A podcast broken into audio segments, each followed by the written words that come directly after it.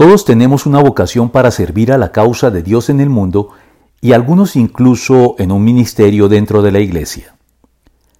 Cuando se habla de vocación y de servicio a Dios, la mayoría de personas piensan en un llamado a algún tipo de ministerio clerical en la iglesia, ya sea en vocaciones sacerdotales en el catolicismo romano y la iglesia ortodoxa griega,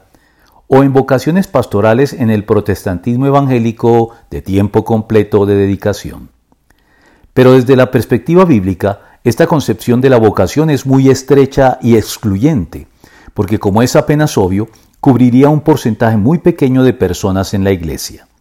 Además, es muy cómoda, porque al amparo de ella es muy fácil creer que el llamado y la vocación no nos conciernen en lo absoluto y así podemos estarle sacando el cuerpo a nuestra responsabilidad ante Dios.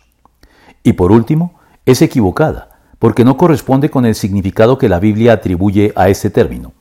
Por el contrario, en la Biblia se nos revela que todo ser humano, y en particular todo cristiano, tiene un propósito, un llamado y una vocación de servicio a Dios, por lo que es nuestro deber que cada uno ponga al servicio de los demás el don que haya recibido, administrando fielmente la gracia de Dios en sus diversas formas. Primera de Pedro 4:10.